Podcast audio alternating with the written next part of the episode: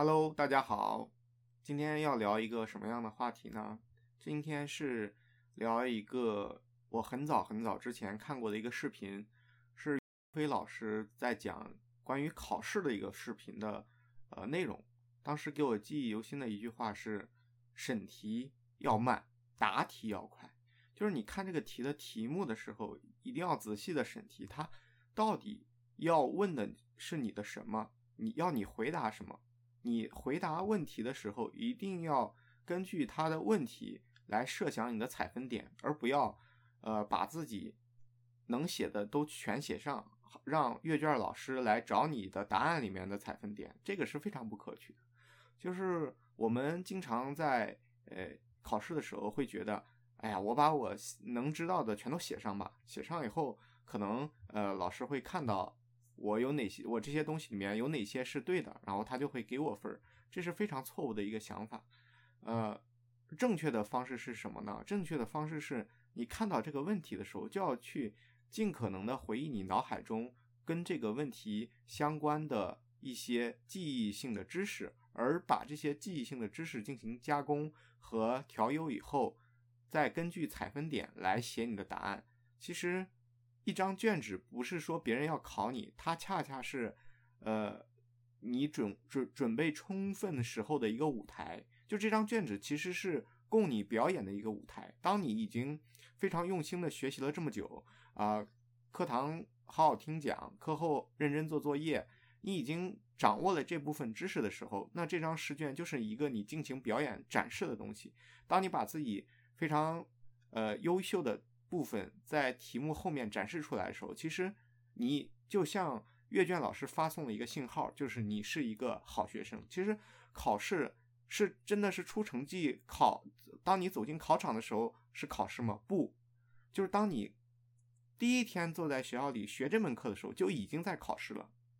你每天的所作所为，你每天的付出，你每天的专注程度，其实这一点一滴积累起来的。才是这个考试的内容，所以考试只是一个结果而已。而在考试之前呢，这些东西其实有就已经定了，啊，所以说他提到一个思思那个思想方式，就是审题要慢，答题要快，啊，我们很多时候都做反了，就是看一下题，哦，大概有点思路就先往上写，啊，这就导致很多人可能都答就是写的答案都跟这题完全没有任何的关系。啊，这个点当时是给我印象特别深刻的一个点。那我后来就一直有记着这个东西。呃，最近为什么我又想把这个点拿出来说呢？就是我觉得职场中也特别适用于这个点啊。为什么这么说？经常啊，我会发现，就是很多人工作了好多年以后，但是我跟他们的配合的时候，我就发现他们的这个工作的素质和这种。能力确实是有一些偏差，就是我告诉我告诉他们的任务，或者是他们所呃接到的任务的时候，首先做的就是埋头开始做了。其实这是不对的。为什么这么说呢？因为你做的东西一定是跟你的任务匹配的，那才有价值，才才能产生效果。而如果你做的东西是跟呃你要完成的目标中间是不匹配的。那么也就意味着方向错了，你越努力，导致的结果就越可怕。这个逻辑是这样的，所以说我的建议是什么吗？是是是什么呢？就是你工作的时候也同样适用于审题要慢，答题要快的这个哲学方式啊。当你接到任务的时候，当你要做一份做做一个工作的时候，你先要去思考一下，你到底真正的要做什么，要完成什么，你的目标是什么。达成什么样的效果是你最理想的一个状态？那想清楚这个以后，你再开始干啊。最好的形式就是你要把你接下来要做的 to do list，接下来要做的每一步的操作，你先在大脑里面去思考一下，到底行不行得通？到底这样做对不对？在脑海人的思考和那个大脑里面的运转其实是非常快的，比 i 五、i 七这些 i 九这些处理器要快多了。你越练越快，你你你就想一下，哎，这呃第一步怎么弄，然后第二步怎么弄，第三步哎会不会卡一下，第四步遇到如果遇到这个问题，我又该怎么办？当你把这一系列流程在脑海里面快速的思考完以后，你再去做任务的做这些任务的时候，那就非常的轻车熟路。你只需要把你脑海中预想的东西，呃，正确的表达出来就 OK 了。那这一点呢，我在一个小说里面也看到过，主人公有这样的能力。我不知道大家有没有看过一本小说，叫做《坏蛋是怎样炼成的》。那里面其中有一个主人公叫谢文东，对，谢文东他就是呃这部小说里面的非常厉害的一个人物啊。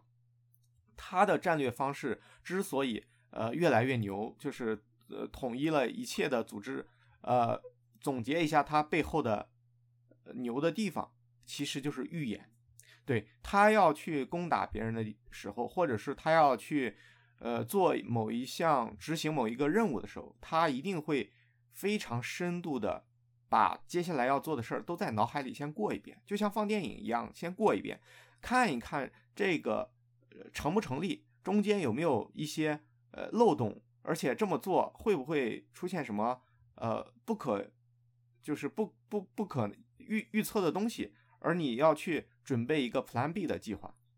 这一点是非常重要的，帮助他后来后面就每一步其实他都有考虑到，而且他在脑海中预想的时候，其实我们可以切换不同的视角。你比如说，你站在呃别人的立场想一想这个事儿，再站在你那个未来的视视角来回顾这件事儿，你可以就不同方位来思考，这样你想的会更全面一些。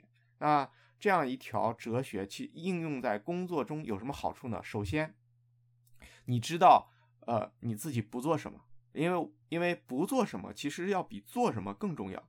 就当你有一些任务突然过来的时候，你如果不去想、不去呃思考的话，直接动手干，很多时候你真正有效的呃功力，只可能只占了你完成这些任务所付出的成果努力的百分之四五十。对你剩剩下很多东西都是废操作。当然，如果你预演过以后，那你这个比例就会高很多。你的每一步操作，或者是你每一个行为背后，其实都跟你的目标是契合度很高的啊。这是它的第一个优点。第二个优点就是，你脑海里面预想以后，你再去做的时候，你会更专注。那我们说，一一项东西，或者是你要做的事儿，只有你特别专注了以后。你的注意力会高度集中，那你做这件事的效率就会非常非常的高，而且出来的作品也是比你如果没有预想到的这些东西的话，做出来的成果也是能看出来它的品质感会高很多的，啊，这是第二点。那说完了这些好处，其实，嗯，我再谈一下，就是为什么要这样做？对，为什么你要去预想一下，然后再去开始这样做任务？呃，首先就是第一点就是。其实这个世界上，你所遇到的百分之九十的问题，或者说再激进一点，你所遇到的百分之九十五的问题，这个世界上已经有完美的解决方案了。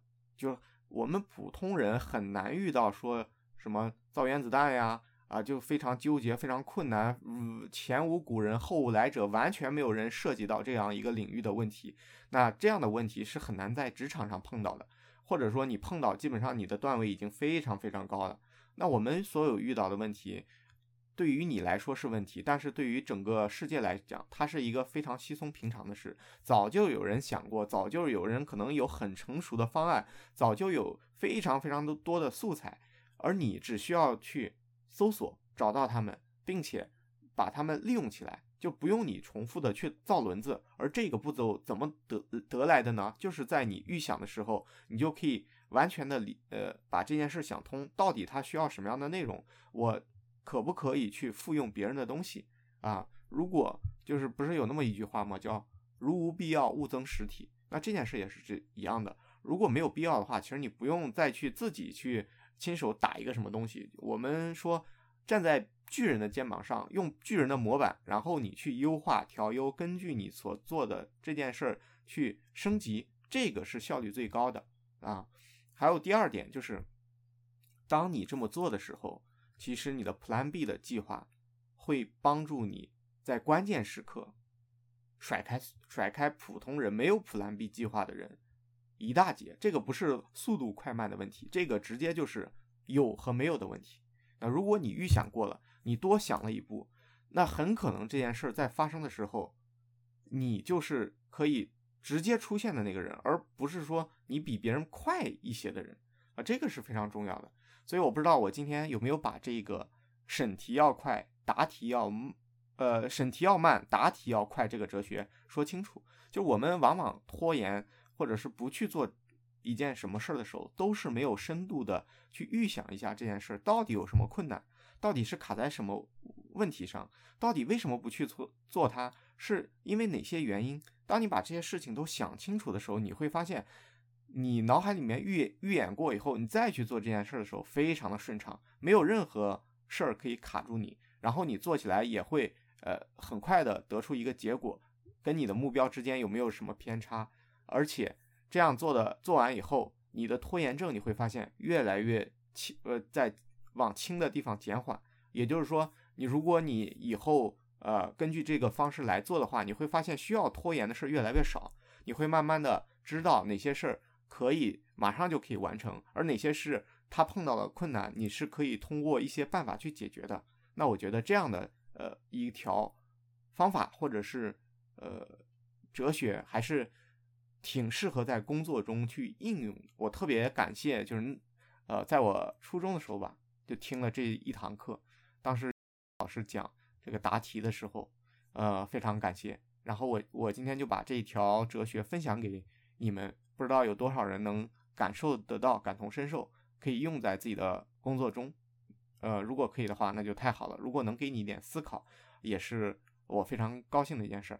那谢谢大家，拜拜。